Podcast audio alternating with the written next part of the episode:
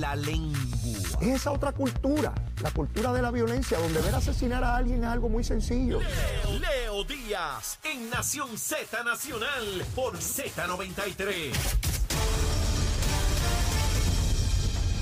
Buenos días, soy Carla Cristina informando para Nación Z Nacional de los titulares. La Autoridad de Energía Eléctrica informó que no objetará la propuesta del representante José Enrique Quiquito Meléndez de crear una reserva de combustible, incluyendo de gas natural, listo para suplir las necesidades energéticas de la isla en caso de cualquier desastre natural o interrupción en la cadena de suministro de gas por factores externos. Por otro lado, los daños a la infraestructura causados por el huracán Fiona, el débil sistema eléctrico del país y el alto costo de la inflación han provocado la discusión pública de posibles soluciones para mejorar la nueva construcción de vivienda que resistan fenómenos atmosféricos ante un panorama económico cada vez más complejo. Entre las iniciativas se menciona regular la construcción informal, la adecuada distribución del terreno, pensar más en la construcción de condominios, que las casas sean más resistentes al cambio climático y que se exija con más rigurosidad el cumplimiento de los códigos de construcción. En otros temas, la pugna por la dirección de la Liga de Ciudadanos Latinoamericanos Unidos entró en una nueva etapa tras su presidente Domingo García anunciar la destitución de varias personas que han vinculado a esfuerzos del Partido Nuevo Progresista por controlar la organización y en temas internacionales miles de personas se manifestaron ayer principalmente en las ciudades del este de Alemania para protestar contra la política energética del gobierno debido al alza de los precios del petróleo y el costo del servicio de electricidad. Para Nación Z Nacional, se informó Carla Cristina. Les espero mi próxima intervención aquí en Z Hablándole claro al pueblo. Nación Z Nacional, soy Leo Díaz. Buenos días a todos. Leo Díaz en Nación Z Nacional por la Z. Y comenzamos nuestra última media hora de programa aquí en Nación Z Nacional, mis amigos, como tiene que ser. Y ahora el senador William, William Villafañe se propone hacer su recomendación de almuerzo. William, ¿qué es lo que hay? Bueno, vamos a seguir con tu recomendación del cabrito Ajá. A mí me encanta el Oh, cabrito muchacho. Ayudaba a mi abuelo a hacerlo allá en Ajá. Utuado. Sí, cuando había ¿Sabes hacerlo, familiar. William? Bueno, hace años que, Bueno, que pero- no- que pero- no lo hago, pero sí, le ayudaba en todo, ¿verdad? Desde Cuando tú- pelarlo, pasarle Ah, desde- el- de- el matar el cabro. Todo, todo, todo el proceso. Yo desde pequeño siempre ayudaba a mi abuelo en todo Eso era en Utuado. en Utuado. ¿En qué barrio era eso? Eh, En el sector Campo Alegre, eso es cerquita del pueblo. Ah, ok. y eh, acompañarlo con un arrocito con andule apastelado. apastelado, Ave María, Eh, mi con agua, y con aguacate. Oh, arroz con gandules pastelado, aguacate y fricacé de cabrito con, Con mu- mucha papa. y, mucha con, papa, y con mucho vino. y con mucho A mí vino. me gusta con Al- mucho vino. al vino. Mi hermano, después de eso, uno, uno necesita un patólogo forense para la autopsia. Porque eso uno se come cuatro platos corridos y ese arroz Oh, con sí, pastelado, eso es, eso es grandes ligas, ¿sabes? Sí. Sabroso. Y estamos, y estamos ya llegando a la Hacia allá vamos, hacia allá Así vamos. que, mira, William, me encantó, me encantó esa propuesta. ¿Y con qué uno baja eso? Válgame. ¿A discreción? A discreción. Ah, ok, a discreción, a discreción. Aquí tenemos un pájaro que rápido recomienda ciertas cosas. Hay que tener mucho cuidado. Mira, eh, la prensa da cuenta hoy sobre lo que ya conocíamos. Era evidente que iba a haber un rezago marcado en los estudiantes, no solamente aquí en Puerto Rico, en el mundo entero, debo suponer, ante la situación de la pandemia. Eh, muchos estudiantes o no recibieron la enseñanza o la recibieron de una manera, eh, ¿verdad?, insuficiente a través de los mecanismos de, de electrónicos. Difícil, ¿no? Particularmente para para los más pequeños. Ahora, ya conociendo el problema, ya medido el problema, porque están los exámenes que, que pudieron cuantificar cuán grave es el daño, ahora es cómo remediarlo, cómo, cómo atenderlo, cómo repararlo. Y ahí yo creo que está el grande reto, el más grande reto del Departamento de Educación, porque de ordinario ese rezago se va pasando de año en año y entonces al final de- del camino tenemos un problema grave con universitarios que no dominan las materias básicas o personas en- eh, adiestrándose en, áreas donde no, no tienen todas las competencias. ¿Hacia dónde nos debemos mover en, en- en- en el cuál, serían tus recomendaciones para, para un sistema tan gigantesco como el nuestro, William? Bueno, eh, tenemos que buscar todas las medidas suplementarias, ¿verdad? Eh, ahí sé que el, el propio departamento está haciendo unos esfuerzos eh, en el verano, en el horario extracurricular y mediante la tecnología. Es, todos estos esfuerzos deben eh, sostenerse y deben buscar el llevar A, que estos niños, primordialmente, que no solamente por la pandemia, sino también por el cúmulo de lo que fue el huracán María, los terremotos, eh, sí, esa zona suroeste. La zona suroeste tuvo una, una situación particular. Eh, y, y, todo este tipo de eventos que se acumularon, pues poder ayudarles a que ese eh, rezago se vaya disminuyendo y vayan actualizando ¿verdad? Al, al, nivel académico que están alcanzando. Ese esfuerzo sé que el, el, el gobierno de Puerto Rico, a través del Departamento de Educación, está haciendo un gran esfuerzo en cuanto a, en cuanto a ello. Esto no es algo que va a lograr eh, remediarse de inmediato, ni siquiera a corto plazo. Es algo que tiene que ser un, plan, un trayecto para el, todo el, eh, eh, el paso de estos estudiantes por el sistema de educación elemental y superior. las universidades siguen confrontando problemas de reclutamiento, ya empieza a verse con fuerza, ¿verdad? Esa falta eh, o escasez de, niños, ¿verdad? Con las bajas tasas de natalidad. Y ya vemos las universidades en una lucha encarnizada por, la poca población estudiantil que, existe. Y a eso añadirle que dentro de varios años esos niños van a estar allá. Eh, eh, al final del camino es un asunto muy serio. Y yo creo que no solamente el sistema debe estar preparado, sino los propios padres. Reconocer que, tienen una situación con sus hijos y que tienen que atenderla y que tienen que procurar servicios y exigírselo al Departamento de, Educación. O sea, no puede ser meramente, pues mi hijo pasó de grado. Eh, tiene, tiene, hay que procurar las competencias y esto, yo sé que uno habla de esto y hay, hay poco esfuerzo, William, en nuestra sociedad por imponerle responsabilidades a los ciudadanos. Siempre es el gobierno, el gobierno, el gobierno es culpable de todo y el gobierno, y obviamente no estoy tratando de solayar la responsabilidad gubernamental, pero es como si los ciudadanos ya depositaron toda la responsabilidad que tenían individualmente y como familia en unos organismos del Estado. Eh, y, yo creo fundamental, los primeros que tienen que atender, reclamar, exigir y procurar y velar de que sus hijos puedan superar ese rezago son los padres. Son los padres. Tienen que estar ahí. Sí, y, y la educación en todo esto es fundamental, porque la educación pues es como como la analogía aquella de la caña de pescar, ¿verdad? De, no es dar el pescado, sino enseñarte a pescar y darte la caña de pescar para que puedas eh, adquirir el alimento. Pues así mismo eh, la educación. La educación es esa herramienta que se le da a la población para eh, salir de la escasez económica, de recursos, de acceso a, una calidad de vida justa, ¿verdad? básica para todos. Y y por eso tenemos nosotros que buscar que eh, todas las personas tengan acceso a, esa educación. Eh, la Universidad de Puerto Rico por mucho tiempo ha tenido, ha servido eh, al pueblo de Puerto Rico, ha generado gran parte de esa educación, pero tiene que evolucionar. No puede quedarse rezagada en, uno, en un modo de operar que se vuelve obsoleto con el tiempo. y hay que avanzar y hay que visualizar qué es lo que necesita Puerto Rico como sociedad y, enmarcado en esa realidad también de que tenemos ¿verdad? un éxodo constante y una eh, reducción poblacional, particularmente en lo que son eh, la clientela tradicional, que son los, jóvenes. Pero el futuro nos da muchísimas alternativas. Y fíjate cómo hace casi 20 años Pedro Rosselló tenía esa visión. Sí, casi 20 años atrás.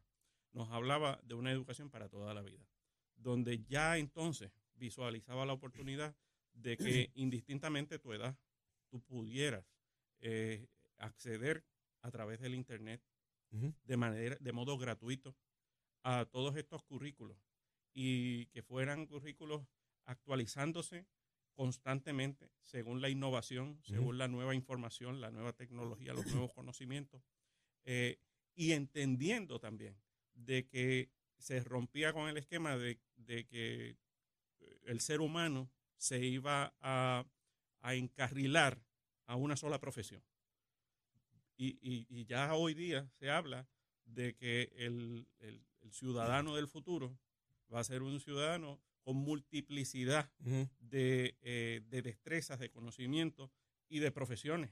Llegó un momento donde se conocía cada vez más de menos Sí, en la especialización. sí, Eras tan y tan especialista que eres experto en corazones, pero no en, to- no en todas las partes del corazón. sí. Es de determinada parte del corazón. Y, y nos movemos ahora en otra dirección, Ahora de conocer más distinto. cosas. es muy distinto. Eso, eh, primero, ¿verdad? Que permite que, que las personas y las familias puedan tener mayores oportunidades eh, de emprendimiento laboral, eh, que si terminan un empleo hoy, mañana o, o Va a tener otro, de una, algo otro. distinto. Sí, y eso, eso ¿verdad? Eh, pe- permite la, el movimiento, el flujo eh, y la estabilidad económica de las familias y, la- y las personas. Otra de las áreas que, que se visualizaba era de que eh, la Universidad de Puerto Rico es una universidad acreditada dentro de la nación americana, y, pero que hay, pero es de habla hispana.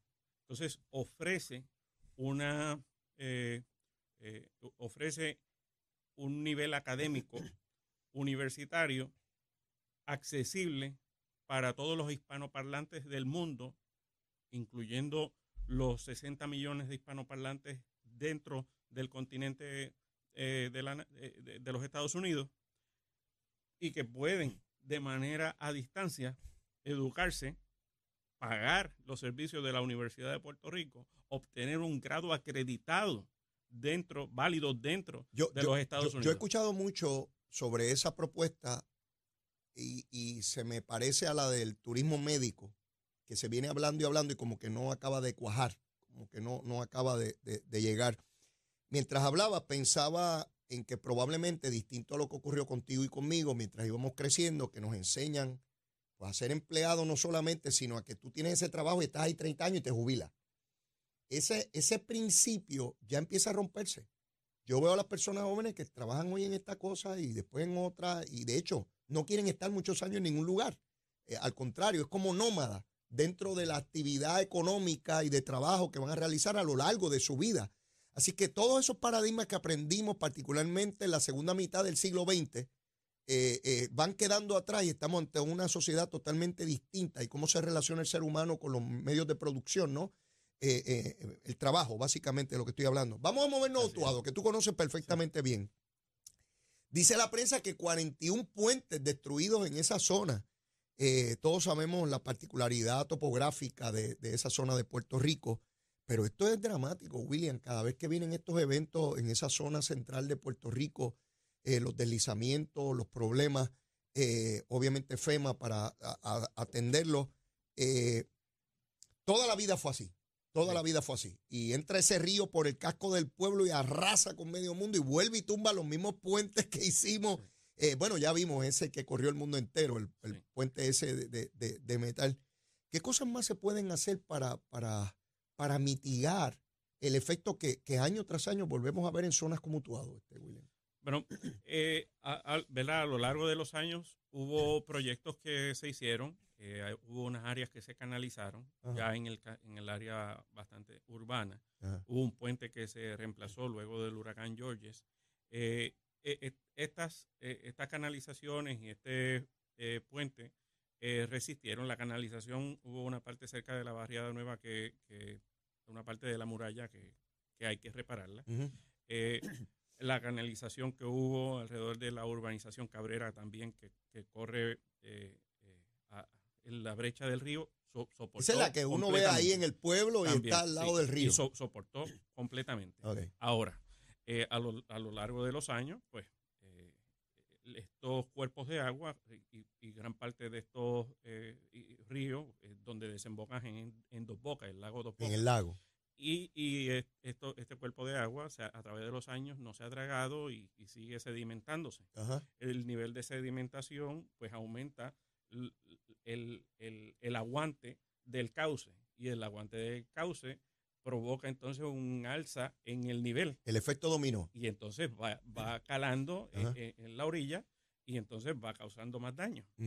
También eh, Utuado, que tiene, eh, se esparce eh, por todo su territorio, principalmente montañoso, gran parte de, de sus comunidades están habitando áreas rurales por donde hay cauce del río. Eh, y, y a veces pues son eh, tipo quebrada, pero cuando hay inundaciones pues se convierten en un río. Y gran parte de estos puentes de acceso pues son puentes pequeños, sencillos, que como bien mencionaste, se, va, se van, se caen, vuelven y los, y los construyen y los levantan, etcétera. Para todo este tipo de proyectos hay fondos federales di- dispuestos, hay unas subastas que se llevan a cabo, unos proyectos que se están realizando, ya han comenzado, van a tardar algunos años, pero eh, este, por ejemplo, que mencionaste, que es el puente de Salto Arriba, este puente, eh, el que se llevó eh, era un puente eh, provisional. Es decir, que lo habían puesto temporariamente en lo que se hace Ese puente, el permanente. Pues yo no, no conozco bien la zona. ¿Este puente comunica con una comunidad que está enclavada o uno tiene acceso a otras comunidades o a otros Hay- pueblos por ahí? Ha- Hay un acceso más adelante. E- ese puente conecta la, eh, lo que viene siendo la carretera 10, Ajá. el- la parte de la carretera 10, el- con la antigua 123. Que, Ah, que- bueno, pues entonces una carretera de sí, sí, conexión. principal. Lo que pasa es que más adelante, Ajá. en la carretera 10, se hizo un acceso nuevamente con la eh, que conecta con la O 123. sea que hay alternativa. Y entonces, pues lo que sí, que la comunidad pues tiene que transitar quizás 10, 15 minutos adicionales. Ok. Eso sí. Lo que está pidiendo el alcalde es que se haga el puente en vez de temporero permanente. Y, y entonces, pues el compromiso, ¿verdad? En la visita que hubo, hay un compromiso de que ese puente entonces se construya permanentemente, un, pu- un pu- un puente robusto, este, más elevado, sí, sí, sí. eh, si no que lo soporte, eh, ¿verdad? Ese, ese caude, ese caudal del, del río y, y finalmente, ¿verdad? Que le dé esa, esa tranquilidad a la de, comunidad. estamos hablando de millones de dólares. y a- sí, sí, millones de dólares. Y allí está precisamente la, creo que son como unos 9 a 10 millones de dólares. Ah. Y, y eso conecta dire- eh, casi directamente con eh, la Universidad de Puerto Rico en Utuado ah, está que, cerca que está de allí mismo, Ah, para- al cruzar ese puente. Este, pero también estamos hablando de que la carretera 10 Ajá. eh, se va a estar completando entre Utuado y Adjunta. Ah, mira acá, ¿en qué etapa está eso? Pues a- a- se han conseguido 460 millones de dólares. Eh, a rayo, pero ¿y ¿en Es cuánto pro- sale? es un proyecto estratégico de la administración. ¿Eso cubre la totalidad? Sí, 460 millones de dólares. eh, tiene una gran cantidad de puentes que se van a estar eh, construyendo y eh, una vez se, se complete eso, pues ya es expreso entre Arecibo y Ponce. Sí, eso es un cambio dramático en toda, en toda esa zona. Pero ya están los dineros. Sí, ya están los dineros. Casi identificados 500 de millones. Sí, Wow, eso es una barbaridad de, de- sí. y no sé por qué ha tardado tanto. Distintas administraciones. El- De, eh, el Pedro problema- Rosselló fue el último que conectó esa carretera Correcto, 10. correcto. De allá Eh, para acá van, van 22 años. Correcto. Eh, bueno, eh, mi papá que trabajaba en Arecibo, eh, cuando se construye ¿verdad? la carretera 10 entre Utuado y Arecibo, eh, dismi- disminuyó alrededor de unos 50 minutos diarios en transitar. Casi una hora de vida Así mismo, diariamente. por, por esa carretera. Correcto. Que recuerdo toda la oposición que había, que no querían que Rosselló hiciera esa carretera, que no, porque estaba el deslizamiento, aquello, lo, mil cosas. Y ahora uno no mismo. está mutuado en nada, en carretera buena, grande, cómoda, Así accesible. Y entonces, ¿estaríamos hablando de la finalización de ese proyecto durante este cuatrenio o cubre Bueno, parte bueno, de lo- eh, eh, hay, hay cuatro, cuatro fases que, que- que implica esa construcción de 460 millones de dólares. Ajá. Una debería estar completándose, una o dos, dos, eh, deberían estar completándose antes de finalizar el cuatrenio. Se comienza en ambos son- extremos Exacto, que son los extremos, el que viene de, de Ponce, Adjunta de Junta, perdón. y el que viene de Utuado hacia de abajo. Utuado. Wow, deseoso de ver, de ver eso. William, ¿qué te parece este primer ministro de Inglaterra de origen hindú? El primero, el primero que llega, que no es blanco caucásico, Así mismo. allí eh, a ser primer ministro de Inglaterra. Para mí estos cambios son dramáticos y bien positivos para la humanidad, no solamente para Inglaterra. Definitivamente. El que haya la posibilidad de que seres humanos que, que no tienen la misma extracción de, de- de- de la inmensa mayoría de esa jurisdicción, como lo era Barack Obama eh, en, en los Estados Unidos, eh, dan paso a, a apertura, le abre el espacio a millones y millones de seres humanos, otros pueblos que emulen esa posibilidad de, de escoger personas no por el color de piel, no por el lugar de nacimiento, no por otra cosa que no sea su capacidad, su preparación y su entrega. ¿Qué te parece? Eh, definitivamente me parece un gran paso. Eh, hay que recordar que Inglaterra era eh, durante la primera mitad del siglo pasado un imperio. Ajá. Eh, para que tengan una idea, la India, que tiene 1.2 billones de Ajá. habitantes, Más de mil millones de seres era, humanos. era colonizada por, por, por Inglaterra. Y en aquel momento Pakistán era parte de la India. Exacto. O sea, que es gigantesco. Este, eh, Sudáfrica, Canadá, Australia. Y no se ponía el, sol en el imperio. Así en mismo. alguna parte del imperio había sol. Así mismo. Eh, era era una, una cosa impresionante. Y ver hoy a una persona eh, que, que es descendiente eh, de, de originarios de la India, eh, ser primer ministro de ese, de ese imperio, es ciertamente, ¿verdad?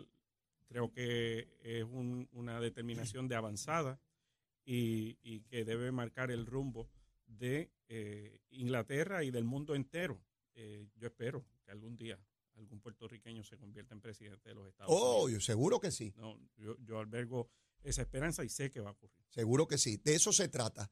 De, de esa posibilidad de los seres humanos. No importa si nacen en una cuna humilde, en una cuna privilegiada, no importa el color de su piel, no importa las diferencias políticas, religiosas, de ninguna naturaleza, que cada ser humano se le respete su dignidad y que tenga la misma potencialidad que cualquier otro en cualquier parte del mundo.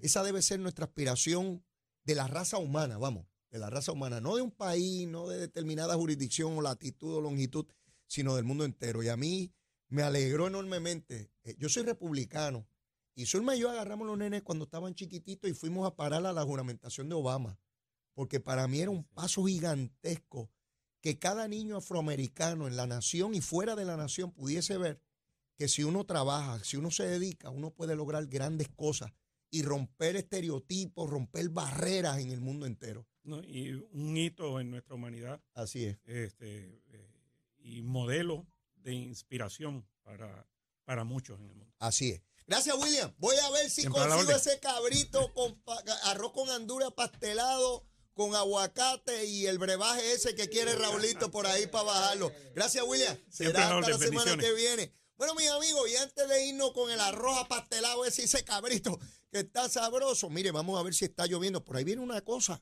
que trae agua y viento. Vamos a ver si se nos va la luz y el tránsito, a ver cómo. ¿Sabe quién sabe de eso? Carla Cristina. Ford. Más inventario y descuento siempre. ¿Lo quieres? Lo tenemos. Cabrera Auto.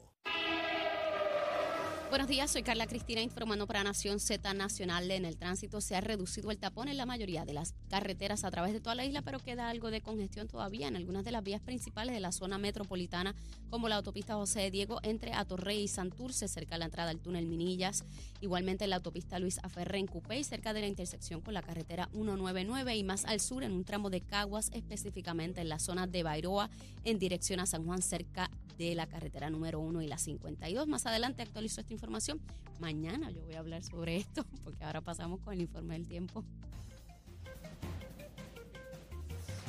El Servicio Nacional de Meteorología nos informa que hoy se espera que tengamos un patrón con algo de inestabilidad a medida que una vaguada se mueve a través de la región desde el oeste. Esto provocará aguaceros en sectores del este en horas de la mañana y ya en horas de la tarde se espera el desarrollo de aguaceros y tronadas en el interior y norte central de la isla, mientras que la actividad de lluvia más fuerte se espera que genere inundaciones urbanas y de pequeños riachuelos. En horas avanzadas de esta noche se espera la llegada de una onda tropical que aumentará nuevamente el potencial de aguacero. Las temperaturas en horas del día estarán en los altos 80 en las áreas costeras y en los altos 70 grados en la zona de la montaña, mientras que el índice de calor pudiera alcanzar los 102 grados en sectores del norte central. Hasta aquí el tiempo, les informó Carla Cristina. Yo les espero mañana miércoles en otra edición de Nación Z y Nación Z Nacional. Usted disfruta a través de la aplicación La Música, nuestro Facebook Live y la emisora nacional de la salsa Z93. Buen día.